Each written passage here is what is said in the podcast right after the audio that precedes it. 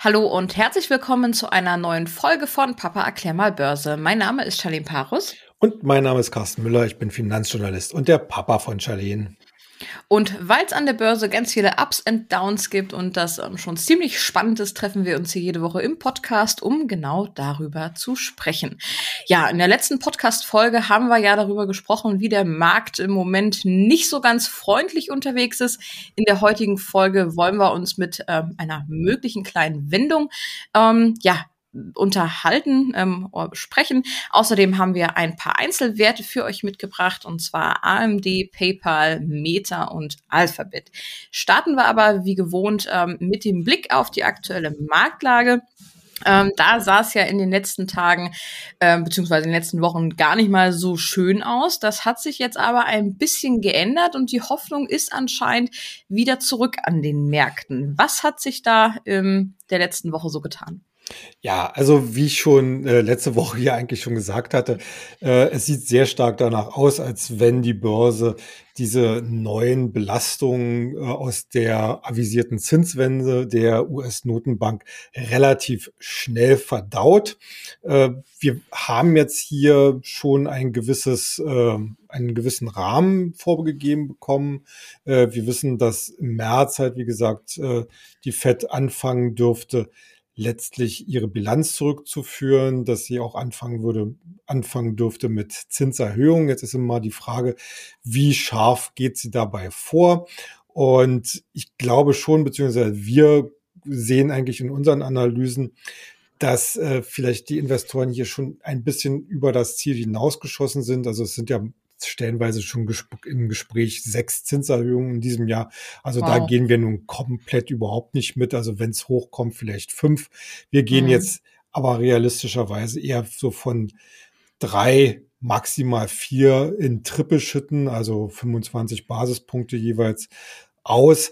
Denn natürlich wird die US-Notenbank weiterhin sehr stark darauf achten, dass sie nicht die wirtschaftlichen Aktivitäten und auch letzten Endes den Kapitalmarkt nicht komplett abwirkt, auch wenn sie ja diese Zinswende vor allen Dingen mit Blick auf die Inflationsentwicklung getroffen hat.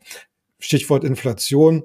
Die jüngsten Zahlen sind natürlich ein bisschen enttäuschend gewesen. Hier hat man sich ein bisschen mehr erwartet, also sprich etwas stärkeren Rückgang aufgrund äh, anderer Basiseffekte. Das ist jetzt erstmal noch nicht passiert.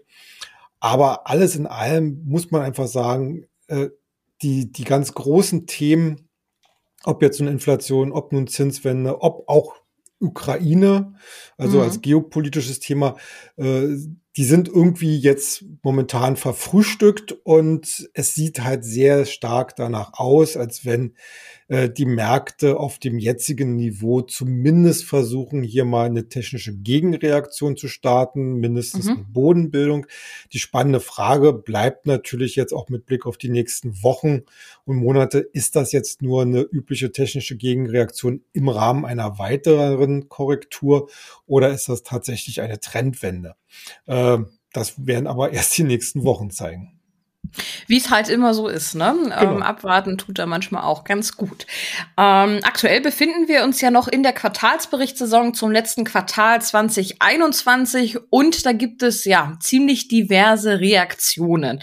Äh, mittlerweile haben ziemlich viele Firmen ähm, ihre ähm, Berichte dort vorgestellt und die Marktreaktionen darauf, die waren ja ziemlich breit gefächert von ganz herben ähm, ja, Enttäuschungen, wo es dann auch teilweise zweistellige Verluste gab. Aber es gab auch einige positive Überraschungen, wo dann natürlich auch ähm, mit Gewinnen gelockt wurde. Wie ist das zu erklären? Ja, also es ist wirklich so, äh, der Markt war im Vorfeld relativ unsicher, äh, was die Ergebnisse nach diesem exorbitant guten äh, äh zweiten und dritten Quartal 2021 ähm, wie die Ergebnisse aussehen werden. Wie gesagt, wir haben ja jetzt eine extrem große Bandbreite an Ergebnissen und vor allen Dingen natürlich auch am, beim Ausblick, der bei sehr vielen, überraschend vielen wieder Unternehmen eigentlich relativ positiv ausgefallen ist. Aber es gibt halt leider Gottes auch einige Werte und darunter eben auch etliche große Namen, die halt äh, mit ihren Ergebnissen halt äh, enttäuscht haben, beziehungsweise im Ausblick auch nicht das liefern können oder wollen, was der Markt im Vorfeld erwartet hat. Und das trifft natürlich dann bei vielen immer noch auf eine Situation, wo halt die Bewertungen deutlich über Durchschnitt liegen. Und das führt dann im negativen Fall halt dazu, dass hier wirklich viel Geld vom Tisch genommen wird, äh, zeitweise eben die Aktien massiv in den Keller rauschen.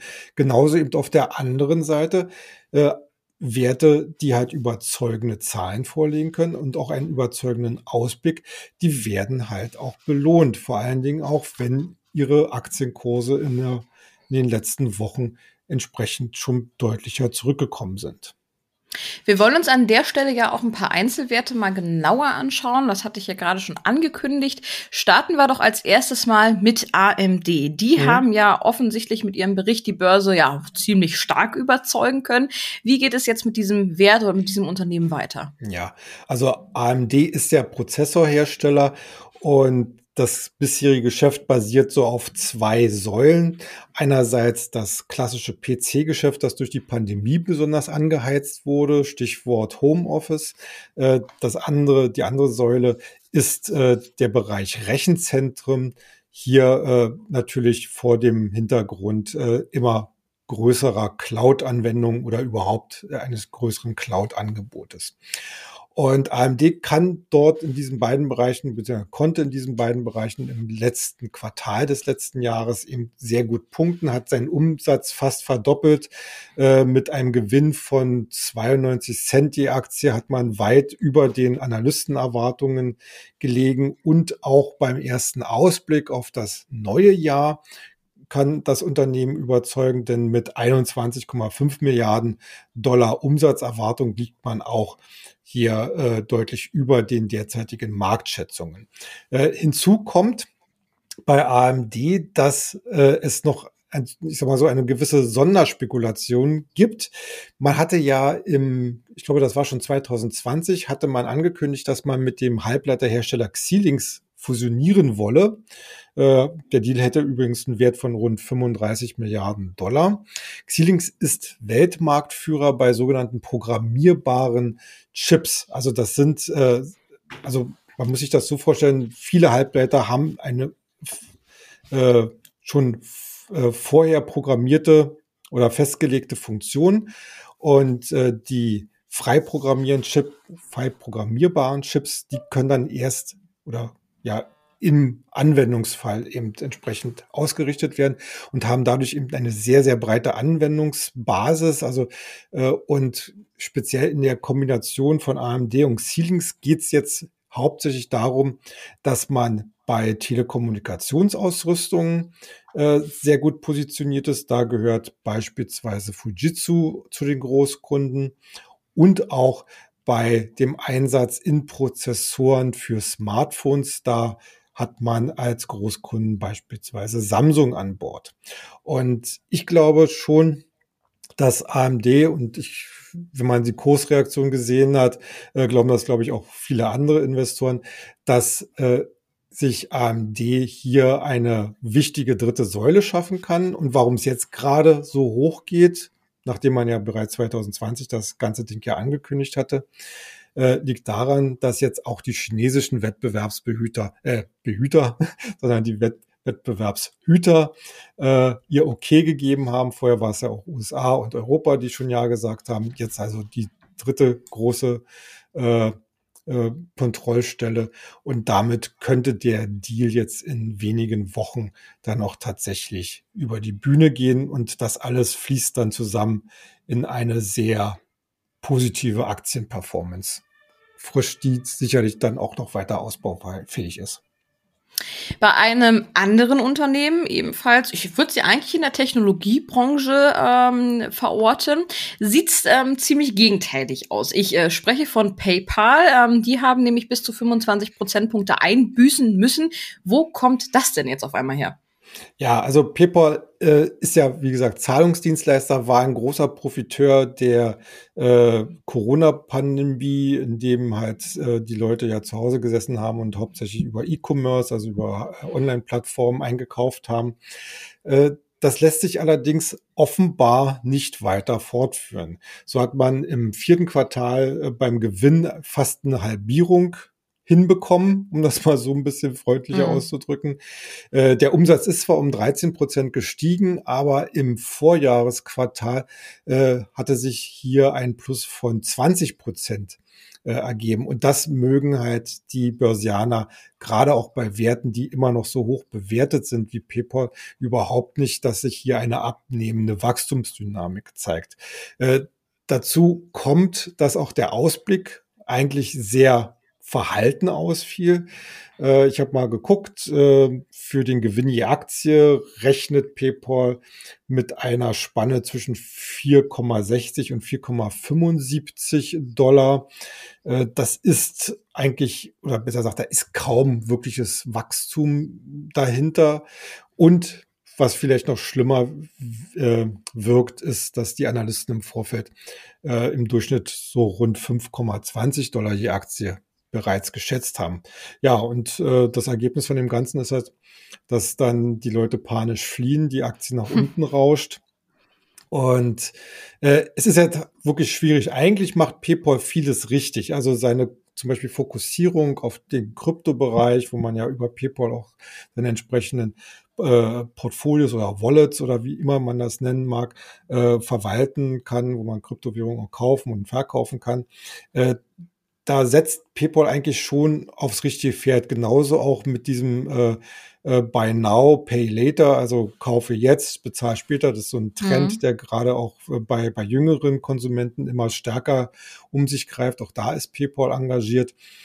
Ähm, aber das kommt natürlich alles jetzt momentan so ein bisschen ins Hintertreffen, eben durch das Hauptgeschäft. Äh, PayPal selbst äh, erklärt seine Schwäche jetzt auch ein bisschen damit, dass das noch Nachwehen wären von der Trennung von eBay. PayPal war ja mal eine Tochter von eBay, wurde dann äh, sozusagen in die Freiheit entlassen, hat aber damit auch den größten Kunden damals verloren. Aber ich halte das so ein bisschen als, äh, ja, äh, das ist so ein kleine, kleines Mäntelchen über die eigene operative Schwäche. Also ich denke mal, die Aktie selbst, die muss jetzt erstmal zusehen, dass er wieder einen Boden findet. Ähm, Investmentreif ist er auf jeden Fall in diesem Zustand nicht. Ja, ähnlich sieht's bei ähm, der ehemaligen Facebook-Firma, sage ich jetzt mal aus. Also Facebook ja. hat sich ja umgenannt, heißt nicht mehr Facebook, sondern Meta. Ähm, ja, neuer Name, neues Gewand, aber irgendwie doch noch alte Probleme. Ähm, die Anleger, die waren so ein bisschen enttäuscht ähm, von der Berichtssaison. Ähm, warum das? Ja, ein bisschen ist sehr, sehr freundlich ausgedrückt. Also äh, gestern, also am Mittwoch äh, nachbörslich, als die Zahlen raus waren, rauschte die Aktie so rund 20 Prozent in die Tiefe.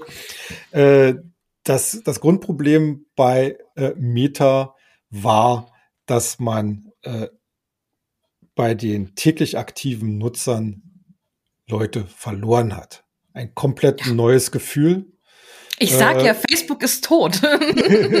naja, ich würde ich würde es jetzt vielleicht noch nicht als tot äh, bezeichnen, aber man sieht einfach, dass im Kerngeschäft und worauf ja dann am Ende ja auch die Werbeeinnahmen basieren, also auf sehr viele aktive Leute, äh, da scheint der Lack langsam abzusei abzusein. Und man sieht auch nicht wirklich, wo hier die entsprechende Trendwende herkommen soll. Äh, Meta gibt ja selber zu, dass ihm vor allen Dingen so die neue agile Konkurrenz wie beispielsweise TikTok zu schaffen macht, dass die User immer stärker eben nach diesen kurzen Videos äh, und dem kurzen Entertainment Ausschau halten.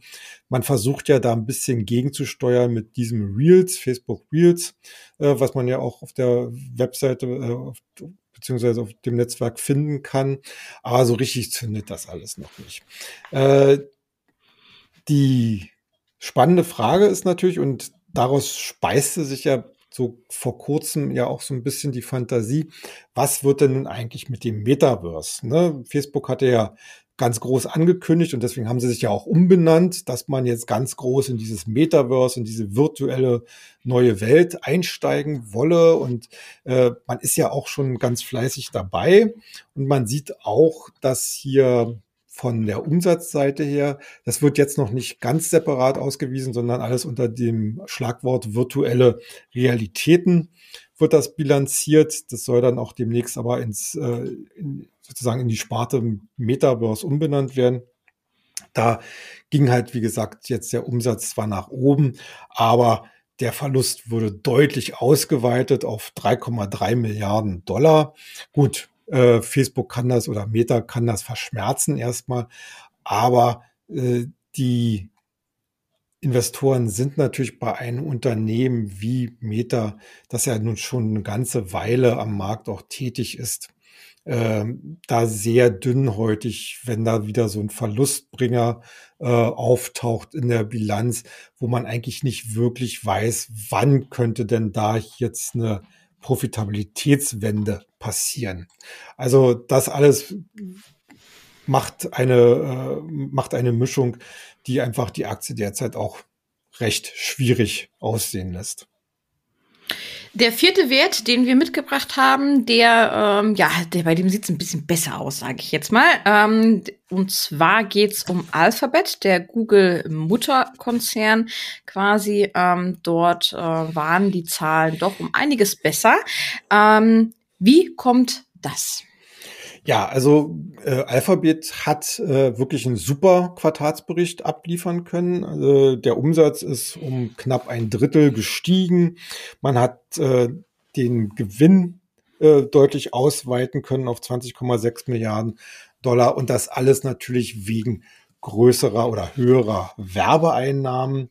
Äh, die sind, also allein bei, auf der Google-Plattform sind die Werbeeinnahmen von 46 Milliarden Dollar im vergangenen Jahr, also äh, vierten Quartal 2020, auf inzwischen über 61 Milliarden Dollar gestiegen. Also das ist schon ein ordentlicher Happen, der da zugekommen ist. Mhm. Äh, bisschen äh, problematisch bleibt das Cloud-Geschäft. Google ist ja da oder Alphabet ist ja da auch ganz massiv in der Cloud äh, aktiv. Da konnte man zwar den Umsatz von 3,8 auf 5,5 Milliarden Dollar erweitern, macht aber weiterhin operativ rote Zahlen, allerdings äh, mit 890 Millionen eine Größenordnung, die natürlich in dem Gesamtkonzern deutlich äh, untergeht oder zu handeln ist. Insgesamt muss man einfach sagen, äh, Google, Schrägstrich, Alphabet, die machen immer noch einen guten Job. Die profitieren weiterhin von dem erhöhten Werbeaufkommen im Internet, im Bereich E-Commerce vor allen Dingen. Also da äh, hat man bislang keine Abnutzungserscheinungen nach den weiteren äh, Lockerungen äh, hinsichtlich der Corona-Pandemie äh, gesehen. Äh, Im Gegenteil, es wird wahrscheinlich noch eine ganze Weile so weiterlaufen. Und äh, das wird natürlich auch an der Börse honoriert. Deswegen äh, ist eigentlich auch bei Alphabet hier äh, noch nach der sehr positiven Reaktion am Markt, zumindest so meine Einschätzung, hier noch sehr gutes Potenzial auch für Neueinsteiger gegeben. Mhm. Ähm, ja, und Alphabet befindet sich im Moment, äh, würde ich sagen, in einer Art Luxusposition. Ähm, den wird nämlich die Aktie zu teuer ähm, und darum äh, planen sie einen Aktiensplit. Hatten mhm. wir ja auch im vergangenen Jahr, ich weiß nicht, war es letztes oder war schon vor zwei Jahren, ähm, als Tesla zum Beispiel einen Aktiensplit gemacht hat. Ähm, alle jetzigen Anleger haben dann ähm, für jedes äh, Töpfchen, ich glaube, zwei bekommen. Ähm, somit wurde die Aktie ja um einiges günstiger. Ähm, ja, vielleicht kannst du noch mal das prinzipielle Vorgehen bei so einem Aktiensplit erklären und ähm, auch, warum Alphabet das jetzt machen möchte. Ja, also äh, das ist schon eine gängige Praxis, äh, wenn ein bestimmter Aktienkurs äh, erreicht worden ist. In dem Fall sind es ja, äh, glaube ich, äh, zuletzt zwei, irgendwie so im Bereich 2700 Dollar gewesen. Und das sind natürlich schon optisch schwere Geschütze, die insbesondere Kleinanleger abschrecken, die vielleicht auch nur so drei oder 5.000 Euro in einem Wert überhaupt investieren wollen. Und äh, deswegen machen das halt auch relativ viele Unternehmen dann irgendwann, dass sie halt die Aktien splitten. Das heißt, im Fall zum Beispiel von, von Alphabet, dass man für eine Alphabet-Aktie dann zukünftig 20 Aktien wow. im Depot hat. Also das ist aber eine ganz schöne Verkleinerung, ne? Ja, das, das wird dann schön billig. Ne? Ähm, ein kleiner Vorteil äh, ist natürlich, dass dadurch auch die Aktienanzahl insgesamt erhöht wird, mhm. äh, was mitunter hilfreich sein könnte äh, zukünftig, äh, was zum Beispiel das äh, den, den Einsatz der eigenen gehaltenen Aktien, zum Beispiel bei Akquisitionen, äh, angeht. Also da ist auch letzten Endes äh, natürlich vom Wertumfang her ändert sich nichts, ähm, aber es äh, sieht halt ein bisschen besser aus und lässt sich ein bisschen besser handeln. Und deswegen äh, hat jetzt, äh, wie gesagt, Alphabet auch diesen Weg eingeschlagen und ich kann das eigentlich nur begrüßen und vor allen Dingen halt, wie gesagt, für Kleinanleger, äh, dass sie halt die Möglichkeit haben, ihre Investments hier ein bisschen besser auch anzahlmäßig zu steuern. Macht es denn Sinn, dann sich ähm, auch ein paar Anteile von Alphabet zu kaufen mit dem neuen Preis? Meinst du, das geht dann wieder trotzdem in eine höhere Richtung? Ja, das glaube ich schon. Also wie gesagt, Alphabet gehört in der jetzigen Verfassung, wie sich das Unternehmen präsentiert, sicherlich mit auf die Kaufliste. Okay. Ähm Kommen wir zu unserem nächsten Thema. Und zwar ähm, hatten wir ja gerade schon darüber gesprochen eingangs, ob es jetzt das Ende einer Korrektur ist. Aktuell haben wir ja niedrigste Kurse äh, am Markt äh, ja, zu beobachten. An eurer aktuellen Ausgabe vom Future Money habt ihr auch schon zur Schnäppchenjagd aufgerufen. Ähm, vielleicht kannst du ja mal erklären, warum man jetzt schon shoppen gehen sollte und ähm, vielleicht hast du ja auch ein, zwei Werte mitgebracht, die da ganz besondere Chancen haben. Ja, also wie gesagt, unsere Ansicht ist eigentlich, dass wir in der Korrektur der letzten Wochen äh, vor, dem, vor dem Hintergrund des sich langsam beruhigenden Umfeldes sehr nah oder sogar auf dem Korrekturtief gewesen sind oder sein werden. Ähm, und äh, deswegen ist natürlich dann immer die Fragestellung, okay, wo kann man zugreifen? Und da äh, gibt es eigentlich so zwei äh, Komponenten, die man sicherlich so ein bisschen beachten muss. Einerseits natürlich die Markttechnik, also äh, Werte, die halt in den letzten Monaten kräftig federn lassen mussten. Da finden sich ja etliche, die 20, 30, 40, 50 bis 80 Prozent Verluste äh, hingelegt haben und äh, die jetzt äh, mitunter in einer charttechnischen Situation sind, wo sie dann halt auf alten Unterstützungslinien angekommen sind und die offenbar auch halten können. Da muss man natürlich so ein bisschen auch versuchen, Kaffeesatzleserei zu machen, weil das noch alles sehr frisch ist. Aber da kommt dann am Ende quasi die zweite Komponente mit hinein, nämlich auch die Fundamentalanalyse. Und da geht es dann letzten Endes darum, äh, ob diese gesehenen Abschläge äh, im Verhältnis gesehen zu den Wachstumsperspektiven gerechtfertigt sind oder nicht. Und äh, da haben wir uns einfach ein paar Werte rausgesucht, wo wir sagen, okay, äh, die verfügen über wirklich sehr gute Wachstumsperspektiven äh, und äh, haben auch von der Charttechnik her jetzt äh, äh, begonnen, hier eine Bodenbildung oder, oder eine Unterstützung auszubilden. Und das ist dann für uns quasi das Signal, zumindest jeweils mit Anfangspositionen reinzugehen, die natürlich dann im weiteren Verlauf, wenn sich das alles bestätigt, dann nach und nach zugekauft werden. Ja, äh, was Werte angeht, also wie gesagt, wir haben in der aktuellen Ausgabe haben wir, äh, glaube ich, äh, sechs oder sieben äh, solche Kaufkandidaten äh, genannt. Äh, jetzt hier an dieser Stelle vielleicht mal so der Hinweis auf zwei. Einerseits First Solar, ist ja Modulanbieter in diesem Bereich und den haben wir rausgepickt, vor allen Dingen, weil er eine sehr explizite äh, Fantasie hat im Bereich äh, neue Produktionsstätten, nämlich äh, das Unternehmen baut gerade neue Produktion in Indien auf. Und jetzt kann man äh, ja, ich sag mal so, äh, darüber spekulieren, dass man von der geopolitischen Warte aus darauf äh, vielleicht blicken muss, dass diese derzeitige Achse zwischen Indien und China sehr schnell wieder aufbrechen kann, weil das beide in dieser Region Konkurrenten sind und dass China womöglich äh, dazu tendiert, auf seine Solarprodukte halt äh, entweder zum Beispiel äh, Produktionsbeschränkungen, Ausfuhrbeschränkungen, äh, Zölle etc. Äh, einzuführen, weil man ja selber im Binnenmarkt äh, dort äh, entsprechend äh, vorankommen will.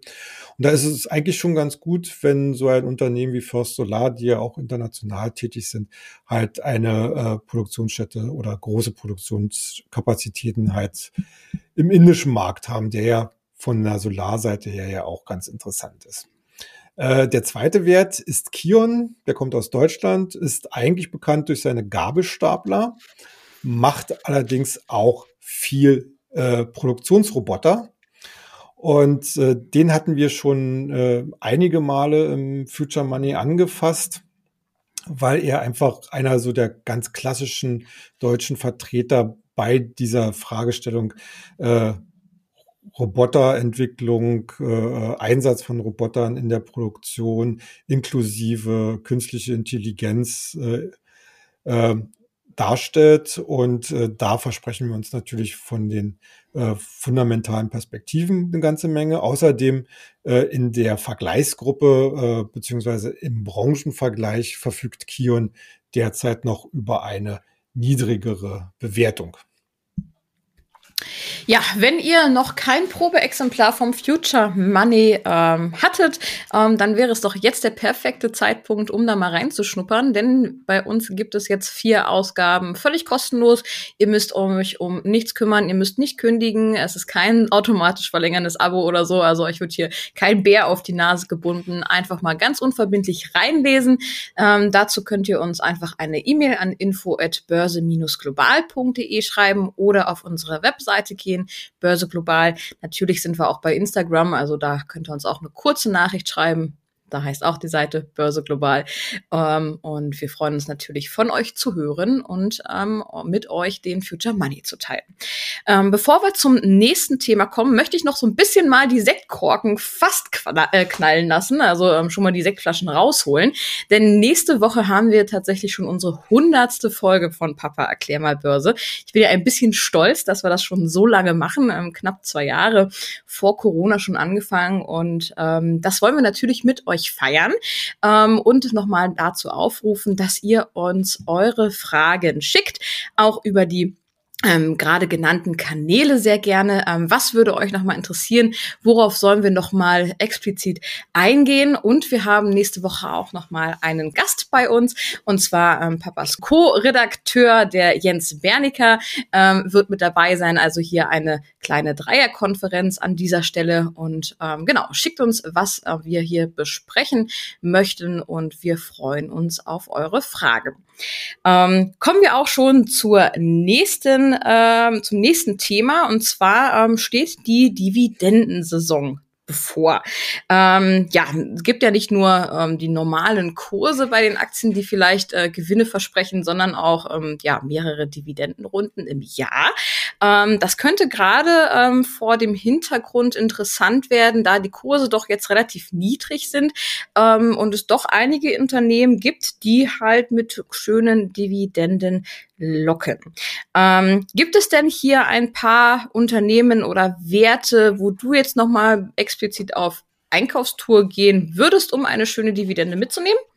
Ja, auf jeden Fall. Also äh, wir haben, wie du es schon gesagt hast, eine relativ vorteilhafte Situation derzeit, äh, dass wir bei vielen Werten eben äh, kurstechnisch relativ stark zurückgekommen sind, was natürlich für Neueinsteiger auch mit Blick auf eine Dividendenrendite sehr vorteilhaft ist. Dennoch gleich vielleicht zum Anfang auch der Hinweis, nicht blind kaufen, nur weil da eine schöne Zahl äh, vor dem Prozentzeichen äh, steht, sondern natürlich muss man sich auch im Einzelfall ein bisschen darum kümmern, ob denn diesejenige Aktie äh, fundamental etwas taugt, denn so ist natürlich die ganz klassische Überlegung, äh, wenn ich jetzt kaufe und die Dividende einstreiche, wird die Aktie äh, natürlich einen entsprechenden Dividendenabschlag dann ganz kurzfristig haben. Also man büßt sozusagen erst einmal Kurs ein und da kommt es dann letzten Endes darauf an, wie stark fundamental der, das Unternehmen ist, denn danach bemisst sich dann in der Regel, wie schnell diese Aktie den Dividendenabschlag äh, wieder aufholen kann. Und das ist ja dann am Ende das, was Dividendenjäger haben möchten. Insgesamt natürlich, äh, Dividenden sind ein sehr probates Mittel für das sogenannte passive Einkommen. Also wer sich da hier einen soliden Wert mit einer guten Dividendenrendite äh, raussucht, der ist da äh, auch auf etwas längere Sicht, wenn ihn sozusagen die Fluktuation im Aktienkurs weniger interessieren, immer sehr gut aufgestellt und we zumindest wesentlich besser, als wenn er sein Geld auf irgendein Sparbuch trägt. Ja, Unternehmen, äh, wie gesagt, gibt es eine ganze Menge, die sehr attraktive Dividendenrenditen äh, heutzutage anbieten. Äh, ich hatte hier äh, unserem Podcast ja schon mal einen Wert zum Jahresanfang genannt, nämlich die amerikanische Telekom-Gesellschaft AT&T, die ja auch zu unseren Top 10 für dieses Jahr gehört. Die weist derzeit auf aktueller Kursbasis eine Dividendenrendite oder eine erwartete Dividendenrendite, muss man ja sagen, von 7,9 Prozent aus. Erwartet deshalb, weil ja wie gesagt, die Dividendenzahlungen in den, in den, äh, in allen Fällen ja noch nicht geleistet worden sind und man natürlich auch kurzfristig äh, hier äh, mit Anpassungen in der einen oder anderen Weise vielleicht auch rechnen muss. Ein ganz interessanter Wert in Deutschland ist Telefonica Deutschland. Äh, die ist zwar fundamental schon so ein bisschen Sorgenkind, weil das Wachstum äh, nicht immer äh, den Vorstellungen der Börse entspricht, aber sie gehört schon seit Jahren eigentlich zu den Werten, die immer mit Top-Renditen aufweisen. Für das letzte Jahr steht die aktuelle Dividendenrendite bei 7,4. Und äh, da kann man sicherlich auch mal eine kleine Beimischung machen. Äh, wesentlich solider sehe ich die Mutaris an. Die kommt auch aus Deutschland, ist eine Beteiligungsgesellschaft, vor allen Dingen im industriellen Bereich. Das funktioniert in der Hauptsache dann meistens so, dass man Unternehmensanteile oder angeschlagene Unternehmen übernimmt äh, und diese dann halt neu aufstellt, kapitalisiert und dann entsprechend zu neuen operativen Erfolgen führt. Und äh, ja, das funktioniert bei Mutaris bislang in der Regel sehr, sehr gut. Äh, dazu gehört natürlich dann auch, dass, dass ab einer bestimmten äh, Investmentzeit dann auch die bisherigen Beteiligungen dann weitergereicht, also sprich verkauft werden. Äh, dann natürlich in der Regel mit einem deutlichen Aufschlag auf den ursprünglichen Kaufpreis. Und das führt dazu, dass Mutaris generell eigentlich immer auch eine relativ solide äh, Dividende zahlt. Für das letzte Jahr, was auch sehr gut lief, äh, steht die Rendite aktuell bei 7,8 Prozent. Ja, und vielleicht noch zum Schluss ein, bisschen ein Exot, und zwar Petrobras aus Brasilien ist eine Öl Firma, die in den vergangenen Jahren extrem ins Schlingern geraten war, weil sie ganz tief in einem Korruptionssumpf dort verstrickt war. Aber äh, langsam stellt man sich wieder neu auf, äh, findet äh, da auch operativ wieder ein bisschen Halt. Und äh, das stellt, das zeigt sich auch langsam so im Aktienkurs, der sich zunehmend nach oben wieder orientiert. Aber die geplante Dividende hat immer noch eine Rendite von 15 Prozent. Allerdings, und das auch hier nochmal der Hinweis, das sind äh, diese 15 Prozent kriegt man, wenn man in den ADRs, die in Amerika beispielsweise notiert sind, äh, investiert. Vielleicht noch als kurzer Nachsatz. Wir haben ja heute in diesem in diesem Podcast ja relativ viele Werte besprochen und angesprochen und ich habe meine Empfehlungen oder Meinung dazu kundgetan. Das ist natürlich alles ohne Gewähr. Ne? Äh, und äh, keine explizite Kauf- oder Verkaufsempfehlung. Genau, alles deine Meinung und ähm, denkt immer daran, Börse und Aktienhandel ist natürlich auch ein Risiko und kann nicht nur Gewinne mitbringen. Ja, das soll's für heute auch schon wieder gewesen sein. Ähm, ich wünsche euch noch einen schönen Tag. Ähm, schickt uns gerne eure Fragen zu ähm, für unsere hundertste Folge. Lasst uns zusammen feiern und ich freue mich dann auf die nächste Woche mit euch. Bis dann, bleibt wie immer erfolgreich. Ja, macht's gut. Tschüss.